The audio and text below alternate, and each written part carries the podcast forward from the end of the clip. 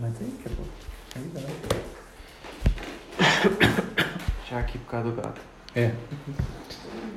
Bem, vamos começar então. Vamos dar início ao estudo nesta noite. Bem, vamos fazer uma oração para agradecer a Deus. Amém, Senhor Deus, em nome do Senhor Jesus Cristo, nós te louvamos, bendizemos, exaltamos o nome do Senhor nesta noite. Te agradecemos pelas nossas vidas, ó Pai, pela oportunidade mais uma vez, vez estar estudando a tua palavra, Pai. Muito obrigado, Senhor. Nós sentimos a presença do teu Espírito Santo nesse lugar. E nós te pedimos, abre nosso entendimento para compreender a tua palavra nesta noite, Senhor. Nos cela, Senhor, com o sangue de Jesus, ó Pai. Ó, Senhor, derrama sobre nós, Senhor, palavra de sabedoria, palavra de conhecimento, Senhor, para compreender a tua mensagem aos nossos corações, ó Pai. Abençoa todos os irmãos que estão aqui nesta noite, aqueles que estão nos ouvindo pela, pela internet, Senhor. Nos guarda, Senhor, nos protege, nos livra de todo mal, Pai. Aqueles que não vieram, ser com eles, ó Pai. Que Senhor esteja cuidando deles em nome de Jesus. Amém. Amém. Abre a sua Bíblia em Colossenses, capítulo 1.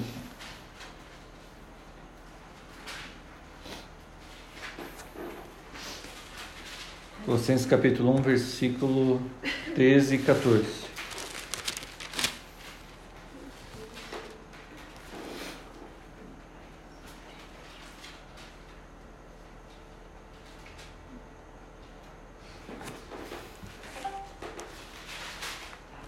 Bem? Oi, José. Bom? Bruna?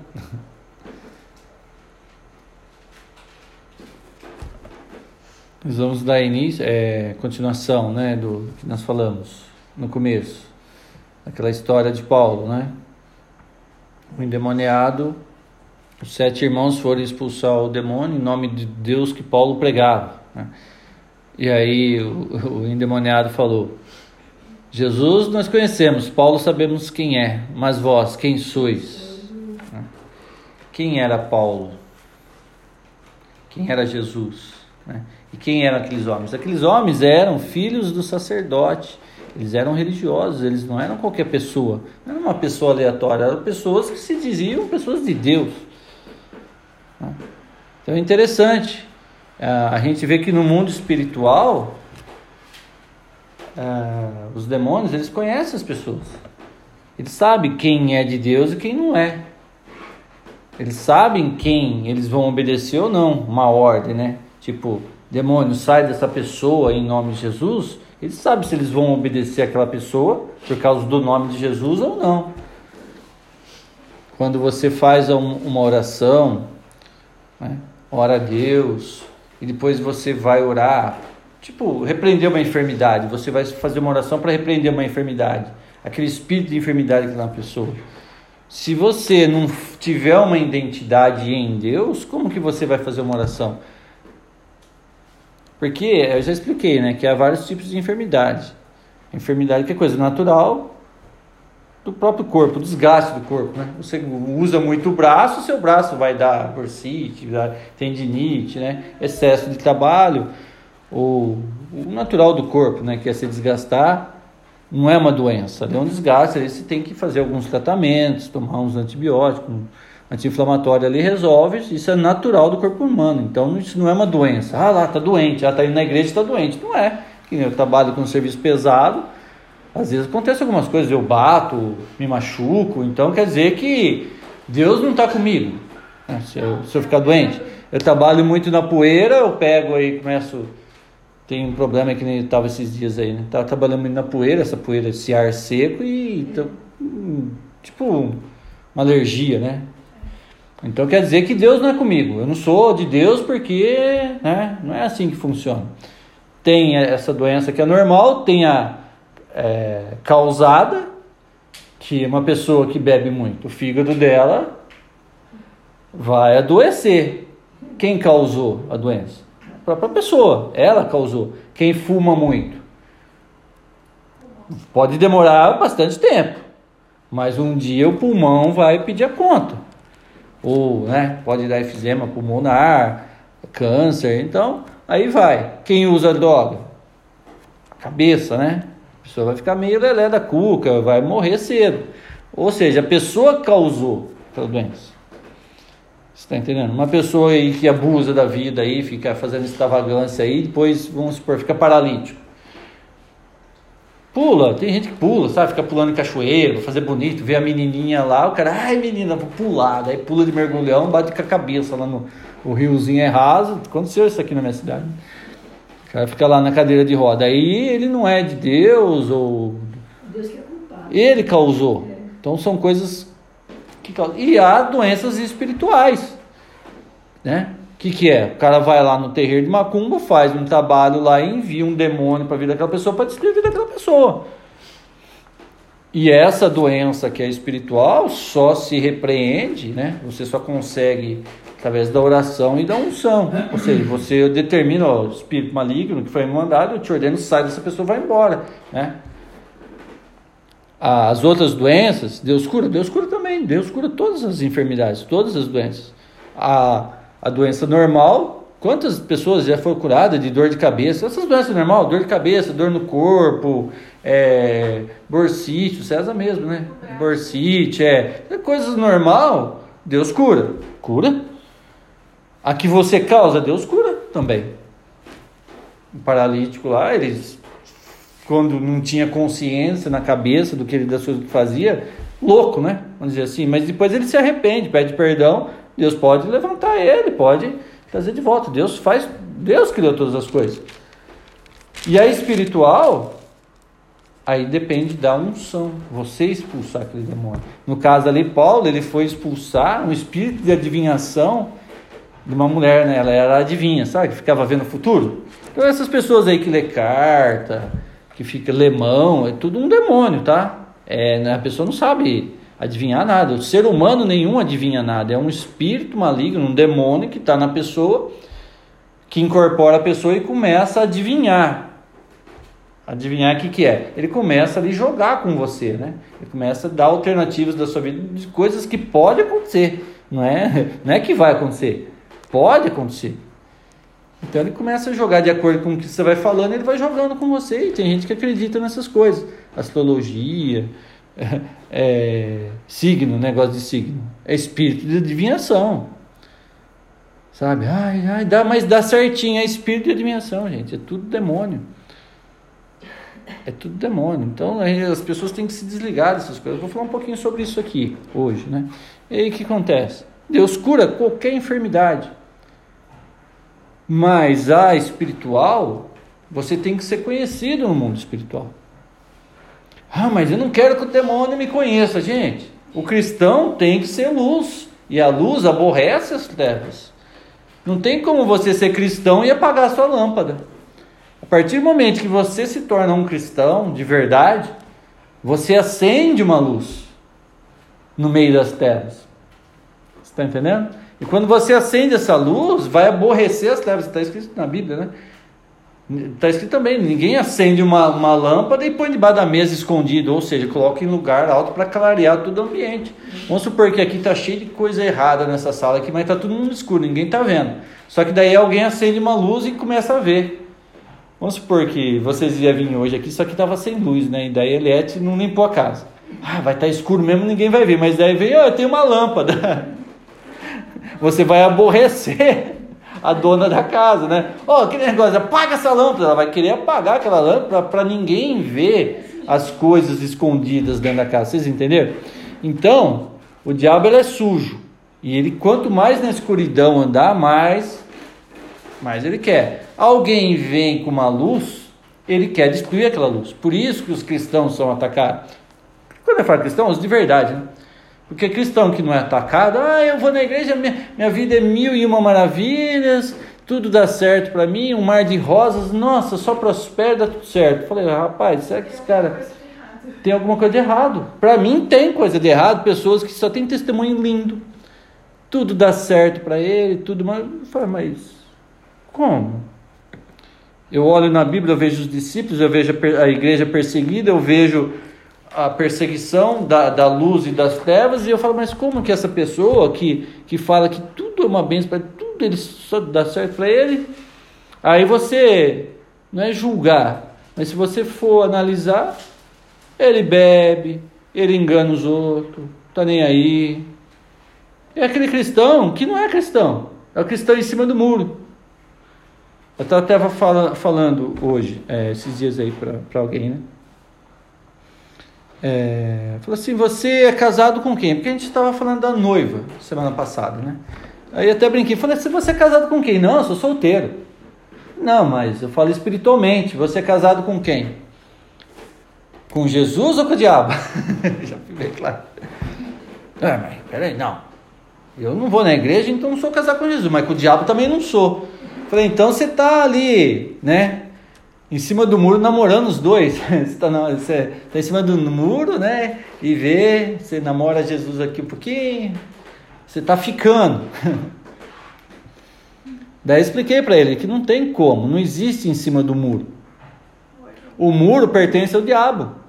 O muro é dele. Deus ele não tem muro. Deus é o local dele, com ele é ali. O muro foi o diabo que fez para fazer uma separação. Essas pessoas que ficam em cima do muro, eu não quero compromisso. Eu creio em Deus, mas eu não quero me envolver com nada. Eu, eu vou aqui, ó, eu não faço nada, eu vivo aqui minha vidinha quietinho. Eu não prego para ninguém, mas eu também eu faço, eu creio em Deus. E está em cima do muro. É, a criança fala do Eutico, né? Hum. O Eutico ficava, Paulo estava pregando, todo mundo estava dentro do, do recinto. Mas o Eutico estava na janela, porque ele, ele ouvia Paulo falando, mas ele dava uma olhadinha lá fora que estava acontecendo. Aconteceu, ele caiu da janela, né? E ficou desfalecido. Paulo teve que descer lá orar para ele. É, caiu da janela, dependendo da altura, fala desfalecido, né? Morreu, caiu lá e Paulo teve que descer lá orar para ressuscitar o, menino lá. Sai da janela, Eutico. Ou seja, uma, uma pessoa na janela ele vê tanto ali dentro como lá fora, né? Não é assim? Então tem gente que ele ele crê em Deus, mas ele quer estar em cima do muro. Porque em cima do muro ele vê do outro lado, né? Ele dá uma olhadinha, olha lá, tá tendo uma festa aqui, uma festa ali. Então não tem em cima do muro. E não tem como você estar tá casado com Jesus e varar a cerca. Entendeu? O que, é varar a cerca? Ah, Jesus tá, deu, deu uma saidinha, eu vou ali. Né? Não tem como. Lembra do povo de Israel lá? Que o rei queria é, que amaldiçoasse o povo de Israel e mandou chamar o profeta Balaão.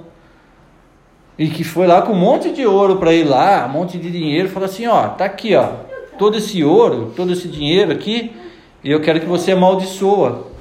Aí o Balaão viu aquele monte de ouro, não é? De dinheiro, prata, roupa, era uma fortuna. Aí ele vai, ah, deixa eu consultar Deus. Olha só, o profeta de Deus, né? Ô Senhor, está aqui um homem que me trouxe um montão de dinheiro e ele quer que eu amaldiçoe o seu povo. O que, que o senhor acha? Deus falou. Claro que não, né? Não vá com ele. Tá, daí falou, ó, Deus não deixou. E ele olhava aquela carroça de ouro, carroça, e foi embora. Daí o rei voltou com o dobro da, dos bens. Dos bens. Falou, ó, tá aqui o dobro. Ah, deixa eu consultar Deus. Olha só, Deus já não tinha falado não. Aí Deus fala para ele: Ô oh, Senhor, deixa, imagina, imagina balão lá orando: Ô oh, Senhor, olha quanto dinheiro, a minha chance, eu não posso perder essa oportunidade. Eles querem que eu amaldiçoe o povo do Senhor. Deus falou: Vai. Por que, que Deus falou para Balão: Vai? Deus já tinha falado: Não, porque Balão, Satanás já estava no coração do Balão. E até tem a história da, da jumenta, né? No meio do caminho vai, o anjo estava lá esperando, foi estreitando o caminho, a jumenta empacou e o balão batendo na jumenta, né? E a jumenta fala para ele, ó, oh, olha só, a jumenta viu o anjo e o profeta de Deus não viu, né? Porque ele ficou tão cego com o dinheiro que ele não estava vendo nada, ele estava lá contando o que queria comprar com aquele dinheiro. Mas na história ali, que, que ele fala para o rei? Como que eu vou amaldiçoar um povo a quem Deus abençoa? Como que pode amaldiçoar um povo a quem Deus abençoa, né? Aí Deus permite que Balão vai lá e fala assim: Mas você vai, só vai falar o, o que eu te mandar falar. Eu permito que você vá. Daí ele fala: amaldiçoa o povo. Ele falou: Eu não posso amaldiçoar um povo a quem Deus abençoa. Aí Balaão não se conformava. Está até escrito na, no Novo Testamento ali. Eu acho que é no final ali, primeiro ou segundo João, acho que é. Ou nas cartas de Pedro. Depois eu acho certinho, para a gente conferir. Tá? tá ali no final da Bíblia. que o profeta Balaão, o que, que aconteceu? Ele ensinou o rei lá, inimigo, como que Deus abandonaria o povo que era abençoado. Ele ensinou uma técnica. Falou: ó, envia as mulheres mais bonitas do teu reino para seduzir os filhos de Israel. Aí aquelas mulheres começaram a seduzir a eles, né?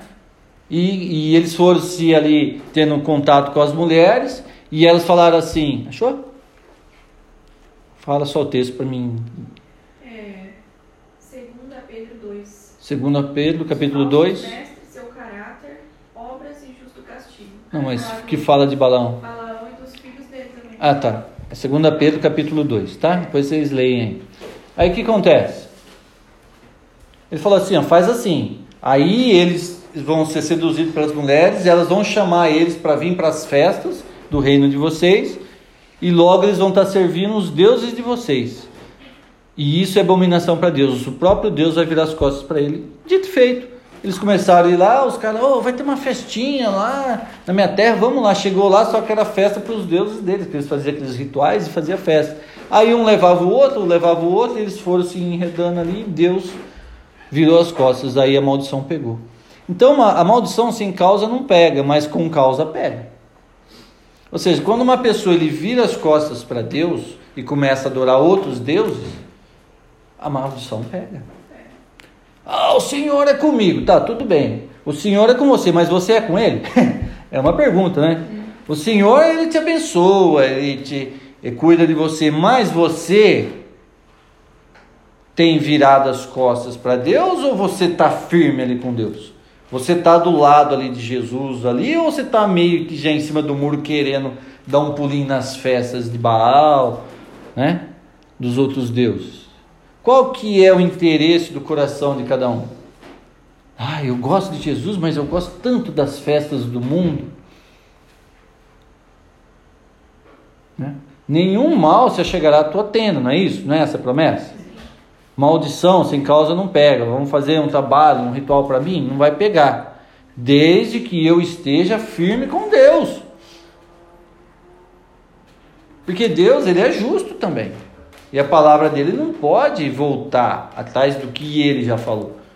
Ele fala que é, bênçãos decorrentes da obediência e maldição decorrente da desobediência. Ele falou: Se atentamente ouvides a minha voz, permaneceres nos meus caminhos, guardares os meus mandamentos, tá, tá, tá, tá, eu vos abençoarei, mal nenhum chegará à tua tenda, encherão os teus celeiros. Ou seja, se você for fiel a Deus, mas a pessoa ele quer o benefício de Deus, mas não quer o compromisso. Por isso que eu perguntei: você é casado com quem? E eu faço a pergunta hoje para você: você é casado com Jesus ou com o diabo?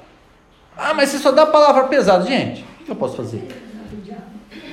Palavrinha bonita, é, não sei, né? Ah, aquelas palavrinhas. Não sei, a gente tem que pregar a verdade.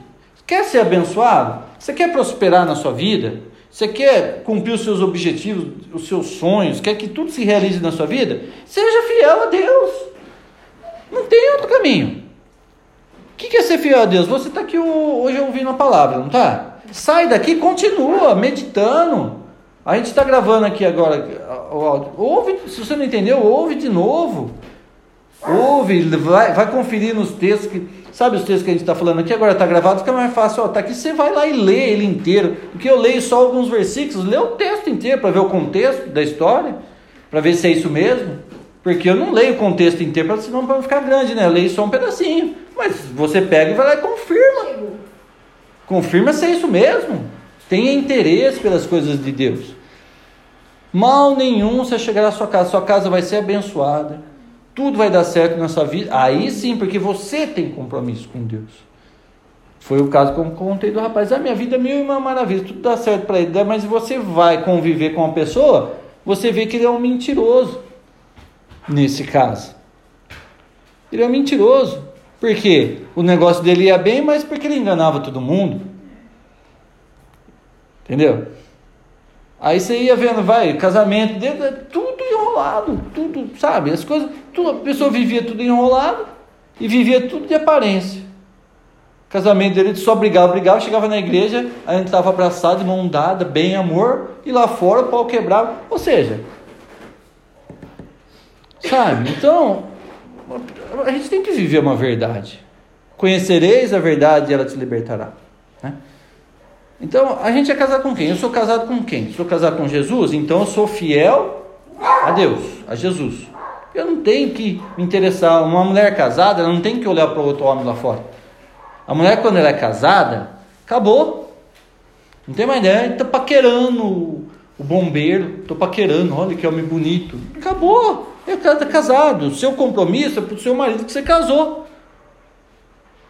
Você está entendendo? Então, se eu sou casado com Jesus, eu sou noiva de Cristo, eu não tenho que procurar mais nada em outro lugar. Ah, eu vou ali naquela religião para ver como é que é. Eu vou ali para ver como é que é. Daí fica indo em um monte de lugar ah, só para conhecer. É a mesma coisa, mulher casada e conhecer outros homens. Ah, não, não tem compromisso, eu só estou conhecendo. Ah, que bonito, né? Bonito. É lindo isso. Sabe? E está todo mundo assim, né? Não gostou, já não vem mais. Ouviu uma palavra que não gostou, não vou mais. Ouviu, mexeu no, no, no, pecado de estimação da pessoa, a pessoa já não gosta, vira a cara não vem mais. Quantas pessoas não vêm mais porque não gosta do que ouve? Verdade. É. Jesus, que é Jesus, foi rejeitado. Quanto mais nós que somos servos. Se o próprio Senhor que veio foi rejeitado, mataram ele, quanto mais nós que somos servos dele, não seremos rejeitados? Está entendendo? Então, olha o que está escrito aqui. Então, Jesus eu conheço, Paulo eu sei quem é, mas vós quem sois? Quem somos nós? Quem somos nós? Aí o demônio, a menina, quando passou Paulo, ou quando passou, a menina falou assim: Este é Paulo, servo do Deus Altíssimo. Mas quando o endemoniado gadareno, Jesus chegou lá, este é o Filho de Deus. Né? Jesus ele chamou de Filho de Deus, mas Paulo, servo do Deus Altíssimo. Mas nós somos filhos de Deus também, irmãos de Jesus, nós somos adotados. Nós vamos ver isso aqui hoje, tá? A nossa adoção e a nossa liberdade e de que lado do muro que a gente está. Aí te pergunto, de que lado do muro que você está? Escolhe um lado. Porque em cima do muro não dá para dar. Mas quantas pessoas falam que tá, não, eu não me, mexo com ninguém, tô, tô na minha, tô na minha. Né? Tô na minha, entendeu? É igual aquele cara que namora uma aqui, namora ali, mas você não quer não, não quero compromisso não, tô, quero de boa, não quero compromisso com ninguém, né? Entendeu? Tá na, tá na dele, tá de boa, tudo de boa. Tem gente vivendo de boa. né? Colossenses capítulo 1, versículo 13. Diz assim: Ele nos libertou do império das trevas e nos transportou para o reino do Filho do seu amor, o qual temos a redenção, a remissão dos pecados. Depois vocês lêem o texto, que nem eu falei. Eu estou lendo só alguns versículos. Vocês lêem o texto, o contexto aí para ver se é isso mesmo, tá? Todo mundo tem o direito e o dever de fazer isso. Porque eu já vi gente pegar, um, ler um versículo e depois ele fica enrolando, mas ele distorce tanto aquele versículo, ele sai fora do contexto do que significa. É, para agradar o povo, olha, né? Daí eles pegam lá, é do dízimo mesmo, eles pegam um versículo do dízimo, eles distorcem tanto, eles convencem você a dar a sua casa para eles. Em cima de um versículo, porque ele sai fora do contexto, você sai de lá, se você quiser dar sua roupa, eles te dão um barril, né? Assim, do barril de Chaves, assim, você entra e sai de boca com o barril. Eles arrancam até sua roupa, em cima de um versículo. Porque as pessoas não lêem. Se você chegar na sua casa e ler o texto, o contexto, e ver referências sobre aquele texto, você vai ver que tudo que ele falou não é verdade. Então você tem que conferir. Então ele, quem nos libertou do império das trevas e nos transportou para o filho do para o reino do filho do seu amor.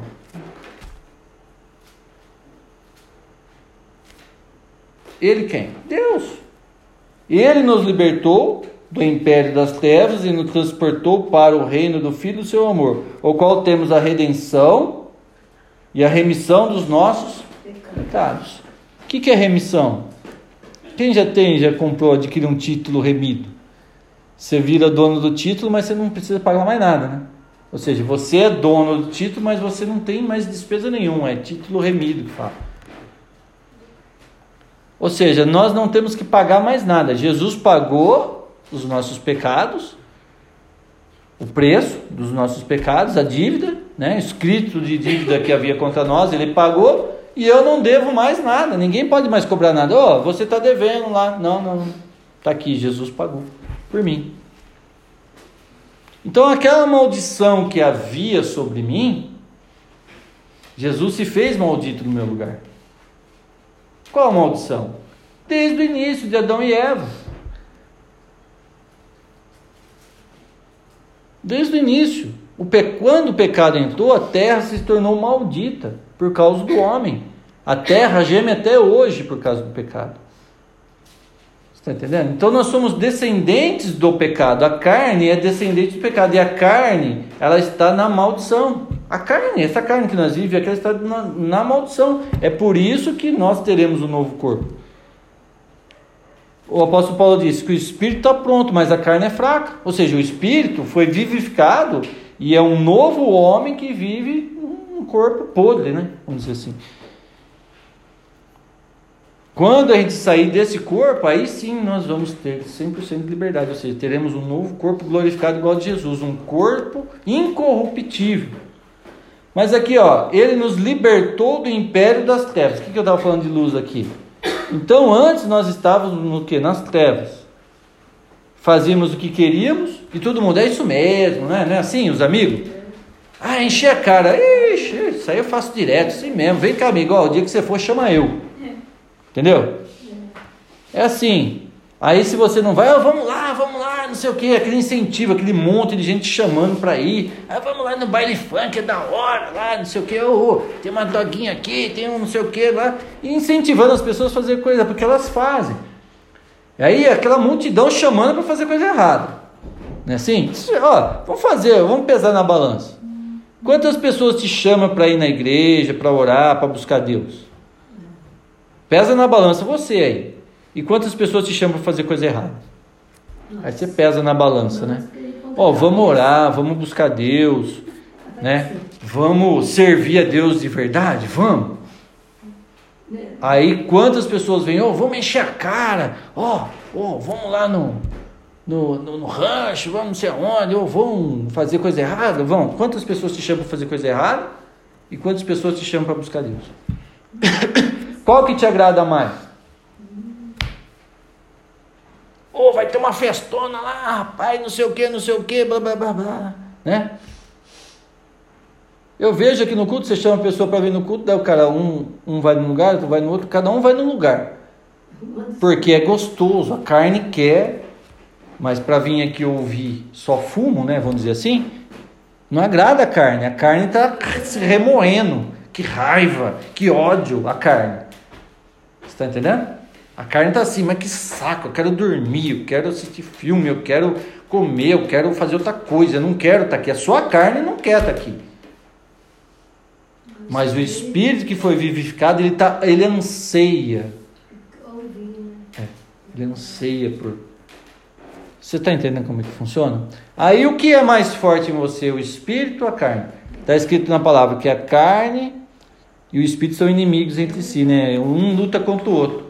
A carne e o espírito, um milita, é, há uma militância. O espírito quer as coisas de Deus e a carne quer as coisas do mundo.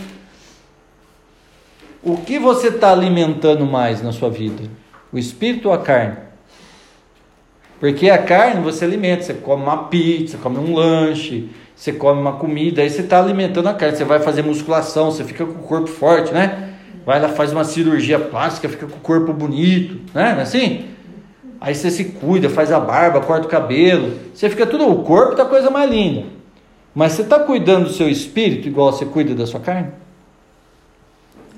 Porque qual que é o alimento do espírito? É pão com ovo? Pão com bife? Lanche? É a palavra de Deus. Então você está alimentando o seu espírito através de oração, lendo a palavra, orando a Deus, né? buscando a Deus, alimentando, fortalecendo o seu espírito, ou você só se preocupa com a sua carne, satisfazer a sua carne? Porque se o seu espírito está forte, você vai vencer a carne. Mas se a sua carne está forte, o espírito vai. A chama vai se apagar, a luzinha vai apagar, uma hora vai queimar. Vocês entenderam? Aí Jesus ele nos libertou do império das trevas e nos transportou para o filho do, do, para o reino do filho do seu amor, no qual temos a redenção e a remissão dos nossos pecados. Ou seja, a maldição era sobre a minha vida. Jesus, Deus amou o mundo de tal maneira que nos deu o seu único filho para que nós fôssemos perdoados. Agora Deus está em paz com homens, está chamando, vinde a mim. Vocês que estão cansados desse mundo, venha né, até Ele. Então, todo aquele que se achega até Deus, ele faz o que? Ele perdoa os pecados e você não deve mais nada. Só que o reino de Jesus é luz. Aí ele te liberta das trevas, da escuridão e te traz para a luz. Agora você é luz. Só que na luz é que nem eu falei. Se você está com uma roupa branca e ela está suja, todo mundo vai ver que a sua roupa está suja. Todo mundo vai ver as coisas erradas, porque na luz clareia tudo, nas trevas não. Então, muita, por que, que Jesus veio ao mundo, mas o mundo rejeitou Jesus? Nós vamos ler o texto lá, porque as obras eram más. Aí eu sou luz agora. Eu tenho que permanecer na luz. Mas se eu começo a me sujar, uh, tô com uma mancha aqui, eu vou encostar para a parede para ninguém ver. Uh, tá todo mundo vendo, encosto na parede. Olha o que, que foi? Não, eu tô encostado aqui. Aí suja a calda, aí eu encosto lá. Daqui a pouco eu já tô saindo na porta. Aí eu vou lá fora, não tá mais escuro. Você tá aí? Não, tô vendo ali ó, as estrelas. Daqui a pouco eu tô lá no fundo do quintal. Porque quanto mais a pessoa se suja, mais ela vai querer esconder. E quando a pessoa confessa, ela está se limpando. Quando a pessoa confessa os pecados, pede perdão, ela se limpa.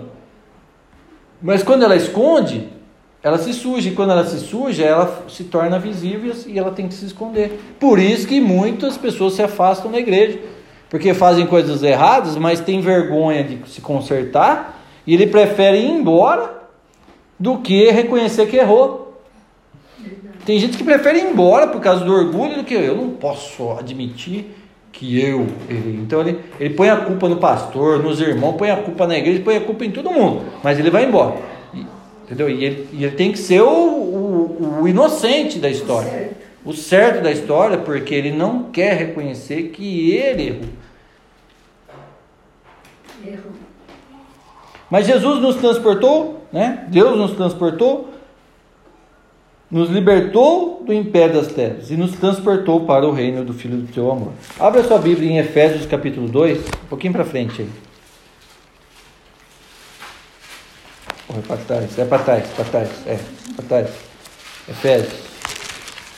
Efésios 2.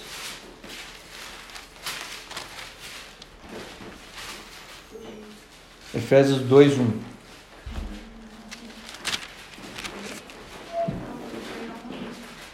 Efésios capítulo 2, versículo 1. Depois para gravar, pode, né? Efésios 2, 1.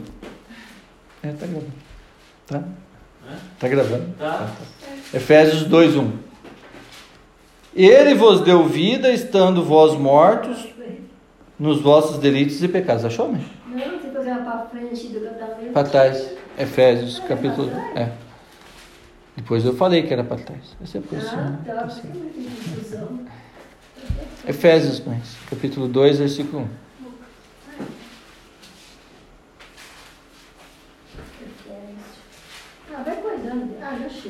2? É, Efésios capítulo 2, versículo 1. Ele vos deu vida estando é, ele vos deu vida estando vós mortos nos vossos delitos e pecados, nos quais andastes outrora, segundo o curso deste mundo, segundo o príncipe da potestade do ar, do espírito que agora atua nos filhos da desobediência. Aqui, isso aqui é bem claro, né? Não está bem claro aqui? Então, ele nos deu vida quando nós estávamos mortos. No que? A gente estava morto no que? Nos nossos pecados e delitos. Então a pessoa que ela só peca, peca, peca, peca, ela está morta. Não, eu estou viva, não, está morta. Espiritualmente. O espírito dela está morto. Então, Jesus nos deu vida quando nós estávamos mortos. Então ele me ressuscitou. Por isso que a gente fala no batismo a pessoa é ressuscitada. Porque a pessoa ela está morta, cheia de pecado, mas quando ela resolve se batizar, ela confessa Jesus, ele dá vida para aquela pessoa. Aí o batismo simboliza que a pessoa é, é ela, ela, ela tem uma ressurreição ali, o espírito dela é vivificado e ela passa a ter vida. Aí ela sai das trevas, como nós lemos lá, ela sai das trevas e é transportada para o reino da luz de Deus. Então, quando a pessoa fala, eu vou me batizar, eu confesso Jesus como Senhor e Salvador na minha vida e eu quero seguir esse caminho, ele ganha uma nova vida, ele é vivificado. Então, ele nos deu vida, porque nós estávamos mortos. Uma pessoa que não quer saber de Deus, ela está o quê? Morto. Mas eu, ele está nada, ele está vivo conversando, é que as pessoas não entendem o espiritual. Não é da vida dela carnal, nós estamos falando, nós estamos falando da vida espiritual. Né? nos quais andava, andastes outrora, ou seja, antes eu andava nos pecados e delícias do mundo, estava morto. Mas o dia que eu ouvi a palavra de, de, de Deus e eu recebi no meu coração, resolvi seguir, eu recebi vida. Aí eu não ando mais no curso do mundo. Segundo o príncipe da potestade do ar, do espírito que agora atua nos filhos da em quem que ele está atuando, esse espírito que traz a morte? Nos filhos da desobediência. O que, que é desobediência? Não tem a, a, bênçãos decorrentes da obediência e maldição decorrente da desobediência? Então, o, o, quem é desobediente a Deus, ele está debaixo da atuação de quem? Do príncipe da potestade do ar, né? Que agora atua nos filhos da desobediência. Filhos da desobediência. Então a pessoa, quando eu não concordo com o que está escrito na Bíblia, a casa, o pai fala assim: ó, a regra da nossa casa é aqui. O filho fala: eu não concordo com as regras dessa casa. Ele é chamado filho de desobediente, né? Não é assim? Ele tem que ser corrigido. Quando Jesus ele nos traz para o reino dele, o reino é dele. As regras do reino dele tem que ser seguidas, ou seja, tem as regras, não tem? Ele nos tirou do império das trevas que não tinha regra nenhuma. Qual é a regra aqui? Você faz o que você quiser, desde que você peque, né? Você pode fumar, beber, se prostituir, matar, adulterar. Você pode fazer o que você quiser aqui. Só não pode ser santinho aqui. No reino das trevas. Porque santinho não tem lugar. No reino das trevas não tem, né? Mas daí Jesus tira você de lá, das regras do diabo, e te traz para o reino dele. Fala, ó, só que aqui tem regra. Mas a pessoa que anda desobediente, fala, ah, mas hum, hum, qual que é as regras? Essa, é, não concordo com essa, com essa, com essa, com essa. Ué, se você não concorda com as regras, volta para lá então. Tava bom lá? Tava bom? É, até que tinha umas coisinhas legais lá, né? Então volta. Volta para as trevas. Porque só permanece na luz quem gosta de estar na luz. Quem não gosta de estar na luz, ele não quer ficar na luz, ele quer ficar nas trevas. Antigamente os ladrões roubavam de noite, né? Agora a, a gandaia está tanto que os ladrões estão roubando de dia.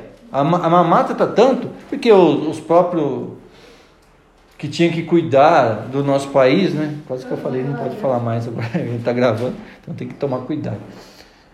Quem cuida do nosso país é os donos, é os que comandam. Aí o que acontece? Os ladrões estão roubando de dia.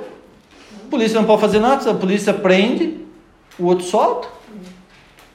Então não dá. Antigamente o ladrão roubava de noite. Colocava capuz, hoje não. Hoje o ladrão já vai de cara, olha para a câmera e ainda dá joia. Não vai dar nada. Menor de idade, nada. Né? Então, ninguém mais tem medo. Porque as trevas tomou conta.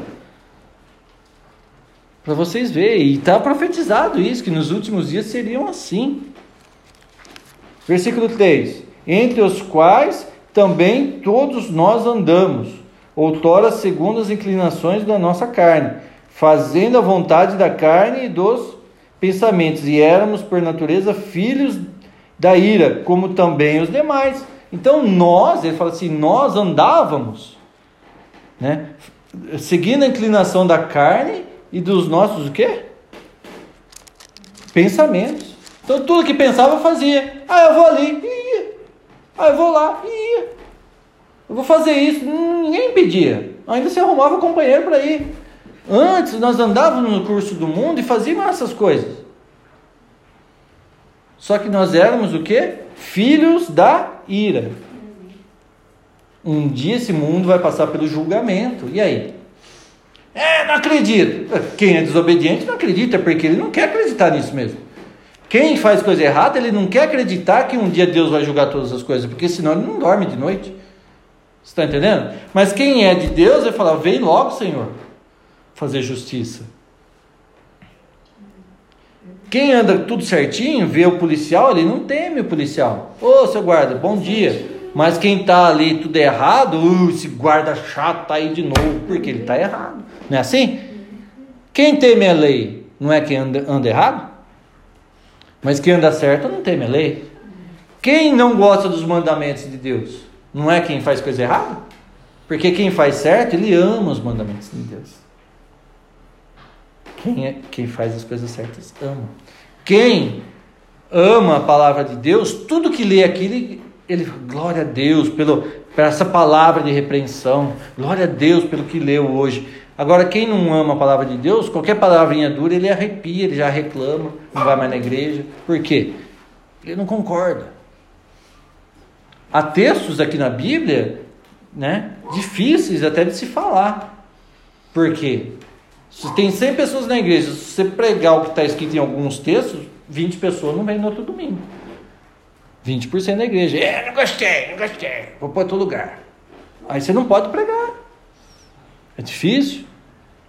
Não é fácil. Eu queria que vocês tivessem essa experiência de vir aqui com a Bíblia na mão e pregar o que Deus manda e ver a cara das pessoas que de reprovação, as pessoas reprovando você. Não gostei, né? não gostei, não vou mais, não sei o quê. Para te fazer você ficar culpado. Para que você se sinta culpado por aquilo que você falou. Por que você falou aquilo lá? Não gostei. Você está entendendo? Então é horrível isso. Mas importa servir a Deus do que agradar a homens. Importa agradar a Deus do que a homens, porque quem vai me salvar é Deus, não é o homem. O homem pode me dar um presente aqui, dar um tapinha nas costas, depois acabar o culto, ou boa palavra, adorei a palavra, abraçar, né? Mas quem vai me justificar é Deus. E aí? A quem eu vou prestar conta? Então, eu acho que todo mundo devia passar por essa sensação. Vim pregar a palavra, sabendo que você tem que pregar a palavra de Deus do jeito que ela é, sabendo que você vai ser apedrejado. Igual Paulo. Paulo pregava o amor de Cristo e ele recebia pedrada, paulada, era preso. Tinha uma vez que Paulo ia pregar que ele não levava uma, uma chicotada, uma paulada. Ele falou, mas eu estou pregando no reino dos céus. Não. E aí? Você serve a quem? Você é servo do Deus Altíssimo ou você está em cima do muro? Uma boa pergunta. Porque um dia essa pergunta pode salvar sua vida, se você responder ela agora. Porque o dia do julgamento, do juízo final vai chegar. E Deus vai falar: Vinde benditos do meu Pai, fosse fiel no pouco, e eu te colocarei no mundo. Tem gente que confunde, né? Que ela fala, ah, eu sou fiel na pobreza, Deus vai me colocar na riqueza. Fala, fosse fiel no pouco aqui na terra, você foi fiel aqui na terra. Entendeu? Foi fiel a Deus nesse planeta aqui, que muita gente acha maravilhoso, é o pouco. Fosse fiel no pouco, agora te colocarei no muito. Então a gente tem que ser fiel no pouco aqui, não é na pobreza. Você pode ser milionário aqui na terra, é pouco. O que Deus tem para nós lá é, não é nada perto do que Deus tem. Então vamos supor que eu sou o mais rico do mundo, mas eu sou fiel a Deus. Porque eu posso ser fiel a Deus tendo dinheiro, viu? Ninguém prega pobreza aqui, não. Ah, tem que ser mendigo para ser fiel. Não. Eu queria que todo mundo aqui fosse rico. Né? Mas temente a Deus. Aí Deus vai falar: Vinde, bendito meu Pai, fosse fiel, no pouco te colocarei, no muito. Agora, afastai-vos de mim, maldito meu Pai. É, é, é diferente. Então, um dia uma palavra dessa aqui, você vai falar, graças a Deus que eu ouvi, eu achei até ruim, mas eu meditei e preferi ser fiel a Deus. Escolhi Jesus. Então você tem que escolher Jesus e ficar ali do lado dele. Nada de ficar em cima do muro. Nada. A prioridade na sua vida tem que ser Deus. Eu falei sobre prioridade semana passada. Qual é a prioridade da sua vida? Está aqui hoje ouvindo a palavra ou uma festinha ou qualquer outra coisa? A prioridade tem que ser Deus. Porque é Ele que vai te dar vida. As outras coisas são poucas coisas. Né? Então, ele, ele, nos, ele nos transportou do reino das trevas e nos trouxe para o reino da luz. Né? É, ele nos deu vida estando nós mortos. Né? Abra sua Bíblia em João capítulo 1, versículo 10. Eu estava dormindo, ali Deus falou algo comigo, né? Eu falo que às vezes Deus ele dá uma inspiração de alguma ilustração para a gente falar durante o culto. Eu não fico inventando essas coisas não, tá? É Deus que fala. Deus é que dá a ilustração. Igual Jesus não falava por parábolas, né? Depois eu vou contar uma aqui que Deus, que Deus falou para mim. Tá legal. João. João capítulo 1.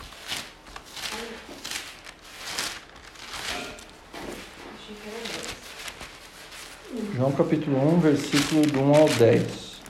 Vamos ler só os versículos. Não, do 10 ao 14. Só o João, os versículos que interessam, depois vocês lerem, tá? Não que os outros não interessem, é os principais aqui para nós, né? João capítulo 1, versículo 10. O Verbo estava no mundo, o mundo foi feito por intermédio dele, mas o mundo não o conheceu. Veio para o que era seu, mas os seus não o receberam. Mas todos os quanto receberam, deu-lhes o poder de serem feitos filhos de Deus, a saber aos que creem em seu nome.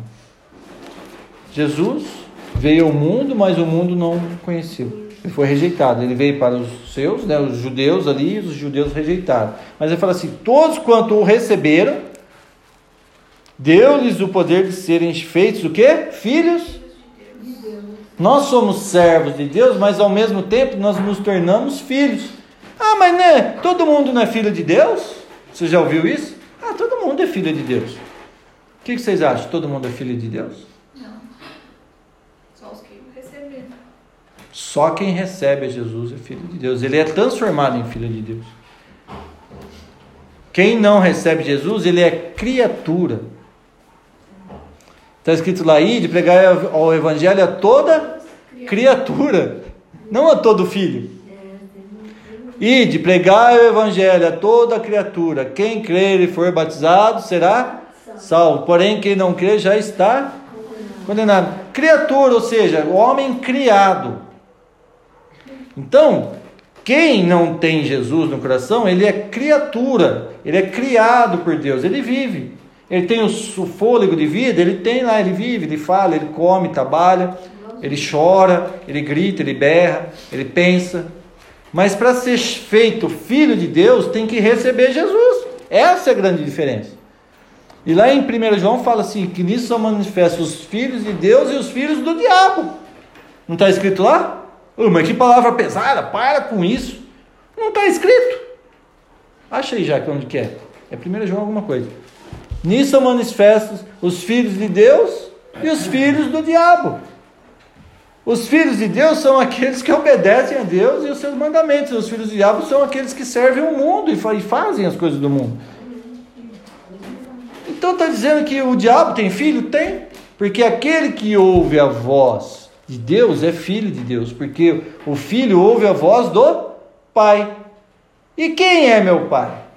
Que voz que eu tenho ouvido? De Deus ou do diabo?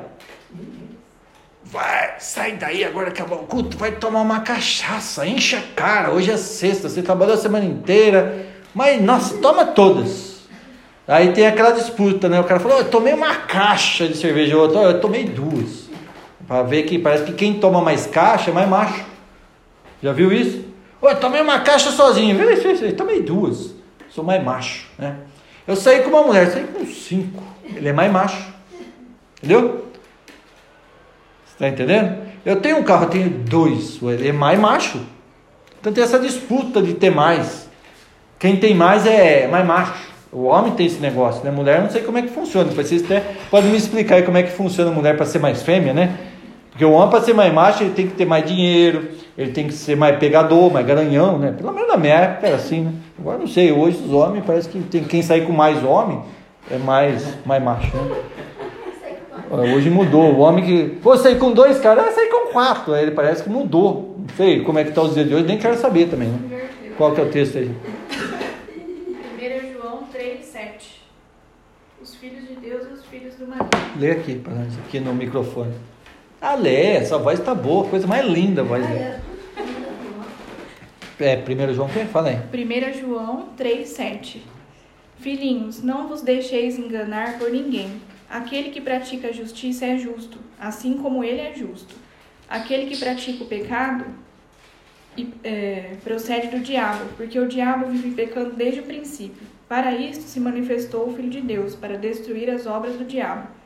Todo aquele que é nascido de Deus não vive na prática de pecado, pois o que permanece nele é a divina semente. Ora, esse não pode viver pecando, porque é nascido de Deus. Nisto são manifestos os filhos de Deus e os filhos do diabo. Todo aquele que não pratica justiça não procede de Deus, nem aquele que não ama seu irmão. Então, a gente está falando bem claro, né? Que procede de Deus e que procede do diabo. Quem anda no pecado procede do diabo. Então é bem claro o texto, não tem muito segredo. Não adianta querer distorcer, não, mas não é bem assim que no grego e na outra língua, não, não, ele fica lá querendo distorcer para não é bem assim, que Deus é amor, que Deus ama todo mundo. Deus amou todo mundo, Deus amou o mundo de tal maneira que nos deu seu Filho, Jesus Cristo, para que todo que nele crê não pereça. Então o amor de Deus se manifesta na obra da cruz, para que você receba Ele. Mas a pessoa quer receber Jesus e quer ficar em cima do muro. A pessoa quer, quer ser abençoado, mas quer continuar as práticas do erro. A pessoa quer prosperar, mas quer continuar fazendo as gandaias. Olha, se eu ficar rico, eu vou comprar um iate, eu vou comprar uma casa na praia. Tudo para ele, né? Tipo assim, é uma, uma coisa egoísta. Se eu ficar rico, eu vou comprar um, um apartamento num lugar mais chique, vou comprar um iate para mim, vou comprar um carro. Mas ele não pensa no próximo, no amor ao próximo. Ele não pensa, eu vou ajudar as pessoas necessitadas, eu vou fazer a obra de Deus. Não, ele pensa no egoísmo da carne dele, para fazer tudo que ele quer. Mano, não para fazer a vontade de Deus. Agora você fala assim: se eu ficar rico, eu vou fazer a obra de Deus. Eu vou lá na África, lá. Sabe aquele filme né, que nós assistimos lá do. Como que é? Do Pastor Metralhador, lá? Tem o Pastor Metralhador. É. Redenção. É, Redenção. É um filme até meio, meio pesado, mas o cara ele queria ir lá pros. Ele foi na África, mas ele, ficou, ele voltou chorando, que ele via aquele sofrimento, ele queria ir lá. Aí ele, ele queria ir lá pregar lá e ele ia nas igrejas pedir oferta, os caras não davam dinheiro, dava migalha para ele, né? Sabe? Daí ele pegou, ele foi, ele vem, queria vender a casa, queria vender tudo, e foi, daí ele ia lá, mas daí ele viu que não tinha jeito, ele catou uma metralhadora. Ele salvava as crianças, sabe? Daquele povo louco. Naqueles lugares lá, que, tipo aquele filme do Rambo, que os caras pegavam as crianças para fazer milícia, né? Matava o pai e a mãe e levava a criança para transformar num soldado. Aí ele salvava aquelas crianças, ele fez um abrigo, só que para defender o abrigo ele tinha que ter soldado ali. Então eles tinham que, às vezes, matar os caras para defender aquelas crianças. Então ele, ele queria salvar as crianças. Só que ele não tinha apoio de ninguém. E existe esse cara, viu? Eu fui pesquisar. É um filme, é história real. História real, o pastor metralhador. Então ele estava lá com uma metralhadora na mão assim. Assiste esse filme, na Netflix tinha. Dá, dá até vontade de chorar, cara. Uma metralhadora na mão para salvar as crianças. Porque não tinha outro jeito, não tinha apoio, não tinha nada. E ele ia nas igrejas aqui e falava assim: Eu estou fazendo missão lá, preciso de um caminhão. A turma dava risada na cara dele, dava migalha para ele. O cara fez uma festa, gastou não sei quantos mil dólares para fazer a festa, para comprar as coisas. Depois foram fazer a doação para ele, não deu nem, nem mil dólares. Ele falou: O cara gastou mais na festa do que para. Ele pegou e jogou dinheiro na porta assim. Ó. Os caras davam risada dele. Ele falou: Não, mas.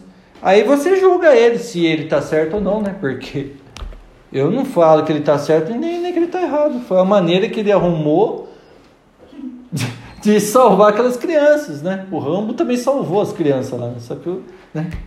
o Rambo, ah, o, o Rambo 4, né? Ou 5? Sim. O 5 lá. Oh, dá vontade até de chorar no filme, porque é uma história real aquilo lá. Ele chorou assistindo o filme do Rambo. Quem que chora no filme do Rambo? Sabe por quê? Você sabe que aquilo é verdade. O que eles fazem com as pessoas, sabe? O ser humano não tem valor nenhum. Não tem valor nenhum. Aqui a gente vive bem. Mas vai nesses países aí, vai lá na África. Vai lá ver a- o espiritual lá daqueles lugares onde tem voodoo, aqui no Haiti. Vai aí no Haiti, é voodoo, tá? Você fala, por que, que aquele lugar sofre tanto? Vai lá para ver a bruxaria que é. Eles fazem voodoo ali, que reina para esses lados aqui da América Central, é tudo voodoo. Por isso que tem aqueles desenhos do pica-pau lá do voodoo, né? É, você assiste o desenho do pica-pau, você começa a ver as histórias. Você vai lá na África, é só ritual satânico. Eles fazem ofer- oferenda pro diabo. Por isso que eles vivem na pobreza, gente. Servem o diabo e são escravos do diabo. Por isso que eles vivem na miséria. Quem é escravo do diabo vive na miséria, gente. Tem que ser livre. Por isso que os missionários vão pro lá, às vezes o cara fica até meio doido psicologicamente, tem que ter cuidado com os caras. Mas sabe que as igrejas enviam os missionários, abandonam os missionários lá e pegam o dinheiro aqui, em vez de enviar o dinheiro para os missionários lá, eles catam o dinheiro aqui para andar de avião, de barco, de iate, comprar casa na praia, e os caras ficam abandonados lá. Só que os caras têm tanto amor no coração que eles ficam lá, eles comem bicho na terra, mas eles têm amor a Deus. Deus vai honrar essas pessoas que entregam a sua vida para servir a Deus, para salvar vidas. Né? Essas pessoas são ricas.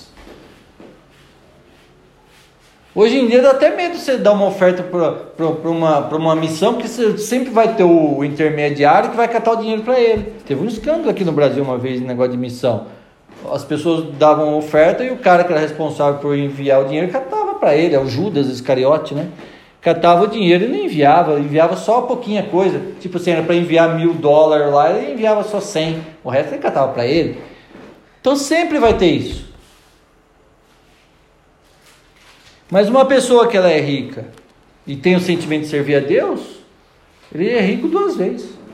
Ele tem o dinheiro aqui, mas a verdadeira riqueza já está no coração dele. Mas o diabo engana, o Deus desse mundo cegou o entendimento das pessoas, porque as pessoas se tornam egoístas, ou seja, eu quero ter para mim. Entendeu? Aí para os outros eu vou dar esmola. Não foi isso que Jesus ensinou. Então eu quero ter para mim, para você eu te dou uma esmola. E você vai ser meu súdito. Eu vou ser um rei e você vai ser meu súdito. Então o diabo coloca esse sentimento nas pessoas. Tem gente que acha que é rei. Todo mundo, a hora que chega perto dele, tem que prestar reverência. Quem não presta reverência, ele manda, excomunga, né? Então é, é isso que acontece. Tem líderes hoje que eles acham que eles são reis. As pessoas têm que prestar reverência para ele. Chega, oh, digníssimo, é, vossa santidade. Tem que beijar o pé dele, porque senão, né? Estão sendo tratados como rei. Sai daqui, Jesus, sai do trono, que você não é mais rei aqui. Rei sou eu, né? Quem reina no seu coração? Quem é o rei do seu coração? Você ou Jesus? Então sai do trono do seu coração, deixa Jesus sentado. No seu coração tem um trono, tá? Você é o rei. Aí a hora que você aceita Jesus, fala, Jesus, agora você senta no, no trono que está no meu coração e reina. E eu sou seu servo. Dentro do seu coração, Jesus tem que ser o rei. Você é servo dele, dentro do seu coração. Já começa por aí. Vamos ler outro texto? Filipenses capítulo 3, versículo 2.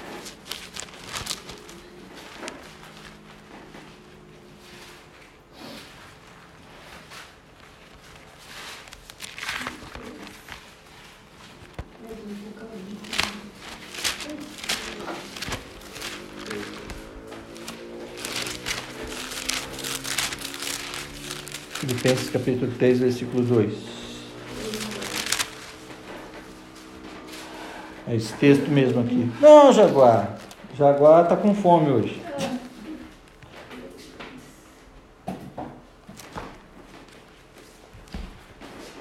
Nós vamos encerrar com esse texto aqui, tá? Que horas são? Dá, dá para nós encerrar com esse texto. Quem era o apóstolo Paulo? Antes de aceitar Jesus. Aqui, ó, ó, ó, olha aqui o que nós vamos ler aqui para vocês analisar. É, é até difícil para mim falar, né? Porque é tanta coisa na minha cabeça. É que Deus ele dá tanta sabedoria, só que, sabe, para expressar, para que vocês entendam, fica, é, fica difícil. Eu precisaria de muito tempo. É, mas Deus vai dando a graça devagarzinho. Mas eu queria que vocês prestassem muita atenção em tudo que eu estou falando aqui. Está gravado aí, presta atenção, que isso pode fazer diferença na sua vida um dia. Filipenses capítulo 3, versículo 2.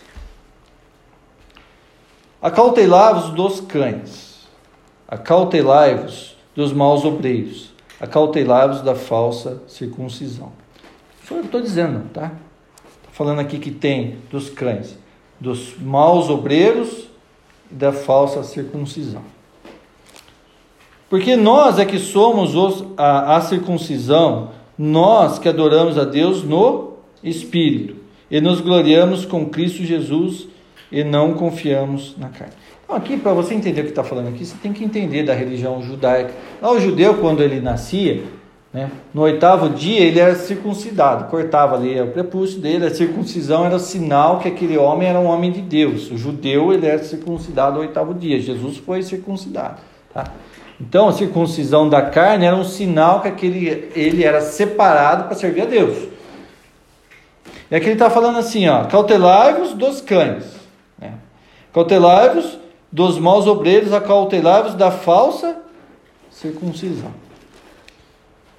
Porque nós é que somos a circuncisão, nós que adoramos a Deus no Espírito. Espírito tá. Qual que é a circuncisão hoje? Qual que é o sinal que nós somos de Deus? É a circuncisão no espírito. Tem que cortar o espírito da carne. A carne, que é o pecado. A carne, ela anseia pelo pecado. Mas o espírito anseia por Deus. Então a carne e o espírito estão tá ligando. Ou você faz a sua carne, mata a sua carne e vivifica o seu espírito, você tem que matar a sua carne.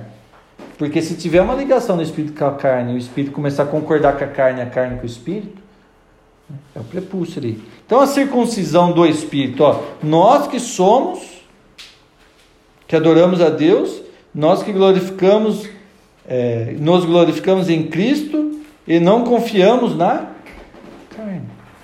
Qual que é a verdadeira circuncisão? Hoje é no Espírito. A carne milita com o Espírito, o Espírito com a carne. Ou seja, enquanto a carne estiver dando ordem para o seu Espírito, né, que está vivo, ah, vamos ali, faz isso, faz aquilo. Não foi cortado ainda. Você não é selado, você não é ainda 100% de Deus. Você tem que fazer o seu espírito matar a carne. Difícil, né? Difícil. Através do que? De oração, de jejum, leitura. Você tem que escolher. Sai de cima do muro. Eu escolho Deus. Eu não estou mais em cima do muro. Porque a pessoa que está em cima do muro, o muro, na verdade, é a ligação do espírito na carne. Vocês estão entendendo? O muro é o que precisa ser cortado. Derruba esse muro de Berlim aí. O muro é a ligação. Porque a pessoa está vendo Deus ali, mas ele está vendo o mundo. Então ele está tendo uma ligação entre Deus e o mundo. Não existe muro. Tem que derrubar o muro. Ou você é de Deus ou você é do Diabo, não existe muro. Ah, não quero compromisso, tá? Então você abandonou a Deus, porque Deus é um compromisso. Eu sou casado com a Eliette, tenho compromisso com ela. Não importa se ela ficar um ano, dez anos fora, eu tenho compromisso com ela. E ela tem compromisso comigo. Eu tenho compromisso com Jesus, não importa se Jesus vai demorar para vir, eu tenho compromisso com Ele. Está entendendo? Ah, Jesus está demorando. Então eu vou fazer umas coisinhas aqui. A hora que ele vir, eu peço desculpa. Né? Tá, tá bom? Então vamos continuar o texto aqui. Quatro. Bem, eu que poderia confiar também na carne. Aqui é o apóstolo Paulo. Aqui o apóstolo Paulo está falando assim. Bem, eu que poderia confiar também na carne. Se qualquer outro pensa que pode confiar na carne, ainda mais eu. Por que, que ele está falando isso? Olha o que, que Paulo era circuncidado ao oitavo dia, da linhagem de Israel, da tribo de Benjamim, hebreu de hebreus, quanto à lei fariseu. Olha o que, Paulo era. Ele foi circuncidado ao oitavo dia. Ele é da tribo de, da linhagem de Israel, da tribo de Benjamim, Hebreus de Hebreus, e quanto à lei, a lei, ele era fariseu, religioso, seguia a risco. O fariseu era aquele que seguia a lei, tintim por tintim. Então Paulo não era qualquer um. Mas por que, que Paulo não foi justificado então pela lei? Por que, que se Paulo ele era circuncidado, ao oitavo dia, ele era da tribo de Benjamim, hebreus de hebreus, né? fariseu, ele seguia a lei, e ele fala que ele era o maior dos pecadores, porque perseguia a igreja, né? Olha que fala aqui. Tá. Seis, né? Quanto ao zelo, perseguidor da igreja. Quanto à justiça, que é na lei, irrepreensível. Ou seja, ninguém podia falar nada dele. Ó, Paulo pecou contra um dos mandamentos. Ele era irrepreensível segundo aos mandamentos.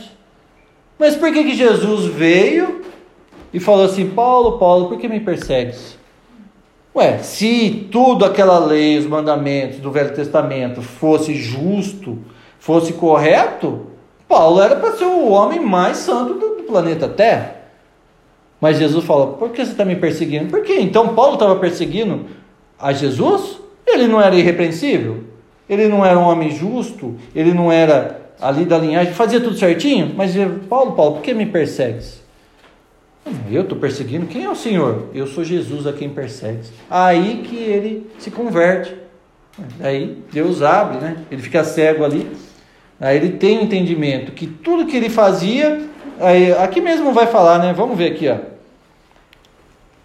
7. Mas o que para, para mim era lucro, isso considerei perda por causa de Cristo. Eu falar aquilo que eu conhecia como religião, que achava que servia a Deus, porque Paulo não fazia por maldade. Ele achava que ele estava fazendo. Por que, que ele perseguia a igreja de Cristo? Porque ele achava que o verdadeiro religião era dele, a minha. O judaísmo é a verdadeira religião e essa igreja aqui é uma blasfêmia. Jesus é um, um herege. Então ele perseguia porque ele achava que estava fazendo a vontade de Deus. Até ele ter um encontro com Deus e ver que não era verdade. Que ele é que estava errado. E ele fala aqui assim, ó. Mas que para mim era lucro, não considerei perda por causa de Cristo. Sim, deveras considero tudo como perda por causa da sublimidade do conhecimento de Cristo Jesus, meu Senhor, por amor do qual perdi todas as coisas e considero como refúgio para ganhar a Cristo. Ou seja, ele perdeu tudo, ele perdeu o título que ele tinha, perdeu ali o status dele. Aí ele passou de perseguidor a ser perseguido. Ele não era mais perseguidor, aí ele passou a ser perseguido, por isso que ele apanhava tanto. Aí o espinho na carne de Paulo não é nenhuma doença, não. Eu já vi muita gente, ah, espinho na carne é porque Paulo era enfermo, Paulo era. Não, sabe o que era espinho na carne de Paulo? Cada chibatada que ele levava nas costas, ele lembrava de um cristão que ele tinha prendido e que tinha apanhado também. Então ele levava um açoite e falava, o fulano, Beltrano levou. Porque aqui no texto continua falando aí que por, ele recebia cárcere para prender os cristãos, e eles eram presos, eles eram torturados, muitos morreram. Estevão mesmo foi apedrejado e Paulo é isso mesmo, apedreja esse homem aí. Você está entendendo? Então quando ele foi apedrejado, ele não reclamou, porque daí ele lembrou de Pedro, de Estevão sendo apedrejado. Quando ele levava açoite, ele lembrava das pessoas que ele tinha prendido. Porque ele achava que estava certo. Por que Deus chamou Paulo? Porque no coração de Paulo ele estava servindo a Deus. Mas faltava o entendimento. Quantas pessoas acham que estão servindo a Deus, mas só falta o conhecimento? Ah, toda a religião é de Deus. Mentira. Porque se todas fossem, a que Paulo estava era correta. Mas por que, que Jesus teve que vir ensinar ele todas as coisas e ele foi pregar Jesus então? Porque Jesus é o caminho. Não tem nada disso ah, em toda igreja, todo caminho é de Deus. Não. Há um só caminho. E a gente tem que escolher o caminho. Um só caminho. Jesus é o caminho, a verdade e a vida. Ninguém vem ao Pai se não for por Ele. Ou seja, sem Jesus, mesmo que você fale, estou fazendo para Deus. Mas sem Jesus, você não está fazendo para Deus. Ele é o caminho. Então, ou você escolhe Jesus e segue fielmente, ou você está em cima do muro pendendo do lado do diabo. Qual é o intuito de nós pregarmos aqui? Não é fazer discípulos, fazer filhos, transformar pessoas em filhos de Deus para que sejam salvos? Por isso que eu prego. Eu não prego aqui para abençoar a vida de ninguém, para ficar rico, para não. Eu prego para seguir o que o próprio Jesus, que um dia me iluminou, que ele me tirou das trevas e me trouxe para a luz, para que mais pessoas recebam essa luz e mais pessoas sejam salvas. Não importa, se eu conseguir levar uma pessoa só, no dia lá, todo mundo me abandonar, mas eu consegui levar uma, eu, eu ganhei almas para Jesus. Porque nós temos que ganhar almas para Jesus. O que é ganhar almas para Jesus? Não é levar. Ah, eu, quanto mais pessoas eu levar lá para Jesus, eu vou ganhar prêmios lá. Porque, não, não é isso.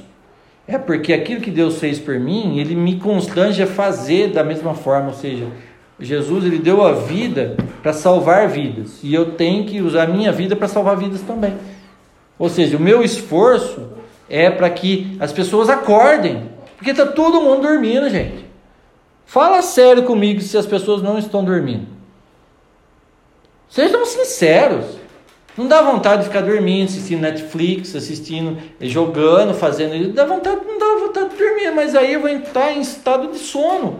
Se eu não acordar, tem gente morrendo, tem gente precisando, tem gente precisando de você. Prega para a pessoa que está do seu lado, Fala de Jesus para seu pai, para sua mãe, para seu irmão, para seu tio, para seu vizinho. Quem está trabalhando do seu lado, vai falando, mas pede sabedoria para Deus. mas não deixa de falar, sabe por quê? Essa pessoa um dia ela pode agradecer você. Obrigado que um dia você falou de Jesus. Para mim você salvou minha vida. Sabe? E às vezes a pessoa segura a boca dela, não vou falar, não quero compromisso, e ele deixa de salvar. Ele tinha oportunidade de falar de Jesus para uma pessoa e aquela pessoa morreu. E aí? Para onde que ela vai? Nós somos servos do Deus Altíssimo, mas ao mesmo tempo nós somos filhos de Deus. Então, qual que é a nossa identidade? Eu sou filho de Deus, servo do Deus Altíssimo. Então eu tenho uma identidade. Então quando eu falar para o demônio, sai dessa pessoa em nome de Jesus, ele vai falar, eu conheço Jesus e eu conheço você. Porque agora tem uma luz e ele tem que obedecer, porque eu tenho uma identidade. Antes eu era pecador, agora eu não sou mais. Não há mais acusação, nenhuma acusação há para aqueles que estão em Cristo Jesus, nenhuma condenação, né? Nenhuma condenação há mais para aqueles que estão em Cristo Jesus. Então Paulo, ele era um homem irrepreensível, um homem fiel, temente a Deus, seguia todas as coisas, mas ele precisou encontrar Jesus para ter a verdade. E aí tudo que ele tinha, ele considerou como perda. Falou, ah, não, não interessa mais isso aqui, meu título, meu cargo não interessa mais, agora me importa servir a Deus. Né? E quando ele morreu, eu falei, é, combati o bom combate, guardei a fé. Né? E agora ele olhou para o céu e viu a coroa, falava, veja uma coroa, né? Deus estava. Eu fiz um estudo uma vez que parece que tem, eu acho que, se eu não me engano, são sete coroas, ele fala, sete tipos de coroas. Eu posso até fazer um outro dia de novo isso aí. Sete tipos de coroas que o cristão vai receber lá. Né? Ele fala que eu recebi, ele viu uma coroa, seremos coroados, né? Aí quando eu dava aula na escola bíblica, nós fizemos um estudo, lá tinha das coroas, né? tipos de coroas. É que faz muito tempo, já faz essas coisas que eu estou falando, faz mais de 15 anos. Então é por isso que eu não lembro direito. Mas há vários tipos de coroas que Paulo, o apóstolo não fala, fala em, em, suas cartas, coroa disso, coroa daquilo, coroa. Depois eu vou ver certinho para a gente estar tá falando aqui. Seremos coroados. Somos príncipes. A Bíblia fala que nós somos reis e sacerdotes. Você está entendendo? Eu sou rei, eu sou sacerdote. Eu sou qualquer pessoa. Aí o diabo fica falando para você, você não é nada. Semana que vem eu vou voltar a falar sobre isso aí, né? Sobre a identidade que o diabo fala para você. O diabo quer dizer para você, você não é nada, você não é ninguém. Você, Deus não gosta de você, você não serve para nada, não é isso? Não é isso que o mundo faz? Porque quem está nas trevas só recebe essa palavra. Você não vai dar certo, você não presta, você não consegue, você não é nada. É isso. Então as pessoas que estão nas trevas, elas vivem debaixo de remédio, deprimidas, só sofrendo, não tem expectativa de nada, e quando tenta fazer alguma coisa, só sofre. Parece que tem um, um tá puxando um caminhão na subida, né, do peso que carrega. Por quê? O diabo não quer o bem de ninguém. Ele fala, ele oferece uma coisa para a pessoa que não é dele. É igual aquele cara que vai vender o terreno, mas não é dele. Você já viu isso aí? É. O golpe que os caras dão? O cara compra o terreno, vai que vai passar a escritura, o terreno não é do cara. Ele paga, paga, mas esse terreno não é desse cara. Mas eu paguei. Fala, ah, você foi enganado. O diabo ele oferece uma coisa que não pertence a ele. Quem criou a Terra foi Deus. Deus é o dono de todas as coisas. Deus é o dono desse planeta. Ele criou o ouro, a prata, ele criou tudo que tem aqui. Por que, que o diabo fala? É se você me servir, eu te dou isso. Ele não tem nada para dar, ele é mentiroso. Sabe o que, que ele faz? Ele tira de uma pessoa e dá para você. É isso que ele faz. Ele fala que vai te dar um emprego, ele tira o emprego de alguém para dar para você. Então o diabo, ele não constrói, ele destrói a vida de alguém. Quando a pessoa vai lá na macumba, querendo se dar bem na vida, primeiro tem que destruir a vida de alguém, a família de alguém, para dar para você. As pessoas que vão, ah, eu quero aquela mulher. Primeiro ele tem que destruir, matar o marido, destruir aquela família que eles com, é constituída, para aquela mulher ficar livre para vir lá com o cara. Então ele, primeiro ele tem que destruir para te dar. Deus não. Deus abre uma porta para você. Ele te dá sabedoria. Você con constrói. Deus constrói, o diabo destrói. Você está entendendo? Então as pessoas vivem no engano. Por isso que está todo mundo sofrendo. As pessoas estão sofrendo por falta de conhecimento. A partir do momento que seus olhos se abrirem e conhecer a verdade, vocês não vão mais ver esse mundo da mesma forma. Você não vai mais acreditar nessa porcaria aí de esses jornalistas aí, tudo mentiroso. Eles só falam, eles estão lá para trabalhar, eles recebem salário, que o dono lá da televisão manda ele falar, você fala isso, eles têm que falar lá. Então você não acredita em nada que você vê de jornal, revista, não acredita, tudo mentira, tudo politicagem, é uma mentirada, eles põem quem eles querem, eles tiram quem eles querem. Então é uma mentirada. O dinheiro corrompeu todas as coisas. Então tudo que o diabo oferece é mentira, é uma ilusão. Ele oferece uma ilusão. E aí, quantas pessoas estão no engano? Quantas pessoas hoje, hoje é sexta-feira, estão aí lá batendo tambor lá para fazer o mal para alguém, para destruir a vida de alguém, ou para conseguir alguma coisa? Tá cheio, né? Tá cheio de gente atrás dessas coisas. Que eu falei que ia falar aqui, falou um negocinho do, do, É o cachorro sarnento. Não, cachorro, cachorro carnicento. Sarnento não. Quem já teve cachorro aqui que rolou na carniça? Principalmente aqueles vira-lata, né? Sabe aqueles cachorros vira-latão lá que quando tem alguma cachorra no cio, o bichão vara, pula muro, vara portão, abre buraco na terra assim, vara e volta. A hora que ele volta, ele volta com aquela carniça que ninguém consegue ficar perto. Já aconteceu? Quem já aconteceu isso aí? Ergue a mão. Já teve? Vocês nunca tiveram cachorro carnicento aí? O Celso já teve algum cachorro carniceiro? É o perfume? Já teve, Luiz, o cachorro? O José, o cachorro carniceiro? É, não, que pra apurar o faro, não, é perfume para arrumar namorado. O que aconteceu? Espera aí que eu. Ei, Notebook! Deu zica aqui. Cachorro carniceiro. Aí, voltou. também não deixa sair, né? Fechado aqui, tá? Tadinho, quintal tão pequeno. Tadinho, Aí o que acontece? Tinha um homem que ele tinha vários cachorros, né? O cachorro deles era tudo dentro do carro. Ele levava lá no pet shop, colocava lá, dava aquele banho, parava os pelos, aqueles cachorros tudo bonitinho dormia dentro de casa, no sofá, assim. né? Pegava cachorro cheiroso tudo limpinho, fazia xixi nos cantinhos, né? E eles moravam naquela casa. Aí esse homem achou um cachorro na rua e ficou com dó. E pegou aquele cachorro e levou para casa dele. Aí levou no pet shop, preparou os pelos, pôs lacinho e não sei o que, e pôs um potinho, uma caminha para ele dentro da casa e o cachorro ficou lá, tudo feliz, né? Só que um belo dia aquele cachorro pegou e uf, sumiu. Sumiu, daí passou uns dois, três dias voltou. Com aquela carniça, né? Só que no jeito que o cachorro voltou, já entrou, queria lá deitar na caminha dele, deitar no sofá, deitar na cama, com aquele cheiro carnicento. Aquele homem ficou feliz que o cachorro voltou, só que ao mesmo tempo não dava, né? Aí empesteou a casa com aquele cheiro, não sei o que, ele pegou e foi, deu um banho de mangueira, levou lá de novo e lavou, o cachorro limpou, estava tudo machucado, o cachorro pagou, gastou maior nota com o cachorro todos. O cachorro ficou lá na caminha dele junto com os outros cachorros. E os cachorros que era dele nunca saíram, ficava sempre lá. Aí passou um tempo, O cachorro sumiu de novo.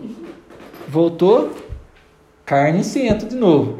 E deitou, deitou, encarniçou o sofá, a cama e a casa, poluiu até os outros cachorros que estavam lá, que esfregou na carniça. Vai, aquele homem pega de novo, já olhou pro cachorro, fala, que coisa, né? Catei esse cachorro, cuidei dele, dá banho nele, vai lá, gasta dinheiro. Isso foi umas cinco vezes. Aquele homem com aquela paciência, com aquele amor com aquele cachorro. Até que ele fez mais uma vez, o cachorro vazou e foi, e voltou carnicento de novo. Aí o cachorro quis entrar e já barrou no portão, você vai ficar aí fora. Aí aquele homem agora passou e falou, eu vou cuidar de você, só que eu vou cuidar de você aí fora. Aí ele dava água, comida, depois um paninho pro cachorro, ele dava ração pro cachorro e água lá fora, falou, agora você pode ficar carnicento aí fora. Porque aqui você não entra mais. Daí eu tava só, eu sonhei com isso, acordei com esse sonho. Falei, meu Deus, né? Daí eu falei, mas são as pessoas da igreja, né? Os irmãos da igreja. Deus é o Pai, não que nós somos cachorros, é uma ilustração. Né? Aqueles que são obedientes a Deus, eles tinham a sua caminha, estava tudo limpinho, cheiroso, cada um tinha o seu canto, obedecia, não saía, não fazia nada. Mas o carnicento, a hora que tinha oportunidade, saía na rua, ia para Gandá e voltava fedido, queria ficar, voltar e ter o lugar dele na casa. É igual as pessoas hoje, né? Ele vem para a igreja, ele é lavado, remido no sangue de Jesus, ele é cuidado pela igreja, cuida, cuida das feridas, cuida, mas a hora que ele tem uma oportunidade, ele vai para Gandaia. E o pecado, ele exala cheiro ruim. Lembra lá de Sodoma e Gomorra? Que o cheiro do pecado subiu até os céus, que Deus não podia suportar. Que Deus enviou os anjos lá para ver o que estava acontecendo. Que, que fedor que é esse que está subindo? Era o fedor do pecado. Então daí a pessoa está lá, limpinho, lavado no sangue de Jesus, tá limpinho, servindo a Deus, sendo cuidado, de repente dá uns 10 minutos no cara, o cara vai, some. Depois volta. Ah, tá acontecendo um monte de coisa ruim na minha vida. Vem tudo rebentado, tudo fedendo o pecado. Aí vai, cuida, a igreja cuida, lava, limpa ali, e prega, e cuida, os irmãos cuidam, e vai e vem. Né? De repente, tá lá de novo, o irmão vaza de novo, some. Fica lá um mês sem aparecer na igreja, depois volta, tudo rebentado de novo, e aí vai. Até que uma hora fala assim, amor, você não tem jeito, não, você precisa escolher se você quer, né?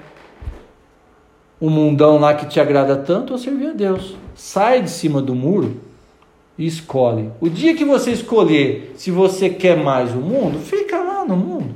Fica lá. Porque você está tá fedendo aqui. Sabe por quê? Uma pessoa que está em pecado dentro da igreja é motivo de escândalo para a igreja. Porque, ô, você viu fulano, ela tá na igreja tal, lá, lá. Nossa, aquele cara que tá lá, deve ser tudo igual, não é assim? É. Quando tem um lá, assim, os outros falam, ah, lá o fulano, nossa, sabe quem que é aquele lá? Nossa, aquele, aquele é motivo para todo mundo ser igual, fedido igual ele. Né? Não é assim? Aí o pastor vai corrigir, acha ruim. Não, não pode. Sai de cima do muro. O que, que a Bíblia fala? A porca lavada, né? A porca lavada volta para a lama. E o cão, né? O cachorro, ele vomita e volta a comer o próprio vômito. Está escrito isso? Ou seja, o cara pega a porca, lava a porca, põe, daí a hora que abre, ela vai onde? Na lama. É a pessoa que está suja na lama do pecado, a hora que ele é lavado no sangue de Jesus, a primeira oportunidade que ele tem, o que, que ele faz? Vai se sujar. Vai se sujar. A gente tem que escolher um lado. Escolhe o lado. Quer se sujar? Eu posso. Você tem o livre-arbítrio para escolher. Eu vou me sujar, mas vai, mas, mas se suja mesmo, pula de cabeça. Na lama, mas se lambuza mesmo. Porque não adianta fingir que tem fé fazendo coisa errada. Agora você quer servir a Deus? Entra de cabeça também. Falando, eu vou servir a Deus, eu vou fazer tudo certinho. Você não vai se arrepender. Você vai se arrepender se for para lama. Porque lá né, o diabo está lá. Agora, servir a Deus, Deus está ali. Escolhe um lado. Escolhe Jesus. Sabe? As pessoas que resolveram se batizar, escolheram Jesus, escolhe esse caminho, mas com consciência. Eu vou me batizar, mas eu quero servir esse Deus. O que é servir? Servir não é que você agora vai ter que ficar lá na praça dando folhetinho e fazendo. Não, você vai servir a Deus com a sua vida, dar bom testemunho. Você vai dar bom testemunho de Jesus. As pessoas vão ver Cristo em você, no seu trabalho, na sua casa, aonde você estiver, falar: Este homem é um homem de Deus. Porque tem gente que acha que servir a Deus é pegar um folhetinho lá na praça, ficar dando folhetinho para os outros, ficar gritando na rua. Ah, estou servindo a Deus. Não é isso. Servir a Deus é você fazer a vontade de Deus. Sabe? As pessoas têm que olhar para você e ver uma solução para a vida delas. Ah, minha vida está sem sentido. Ah, eu posso dar sentido na sua vida se você quiser ouvir. Ah, é? Daí você fala. Fala o que você ouviu, o que você viveu. Conta as suas experiências. Fala, se serviu para mim, pode servir para você. Sabe? Servir a Deus é aproveitar as oportunidades que a gente tem. E olha que a gente tem bastante. Amém? Amém? Vamos orar então para encerrar? Fico com essa palavra nesta noite. Amém? Escolha um lado. O que é prioridade na minha vida? Né? O que, qual é o maior tesouro na minha vida? A gente tem que escolher um lado. E fique do lado certo. Espero que todos escolham o lado correto.